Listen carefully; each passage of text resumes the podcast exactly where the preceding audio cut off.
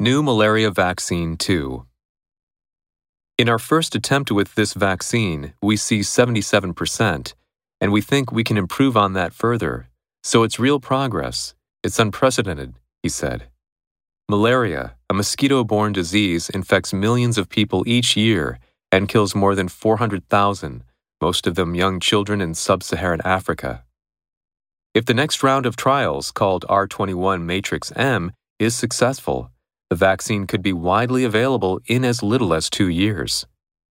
Hill said the Jenner Institute was talking to regulators to see whether the vaccine could be fast tracked for quicker use.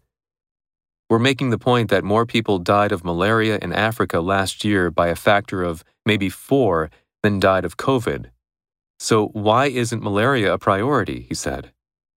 The trial for the vaccine involved dividing the 450 child participants into three groups one receiving a high dose of the vaccine, one receiving a low dose, and one receiving a control vaccine.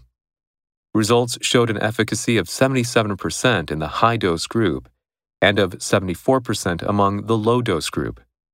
The results of the trial were reported in a preprint article on the website of the British medical journal The Lancet, with researchers saying the results will soon be published in the journal.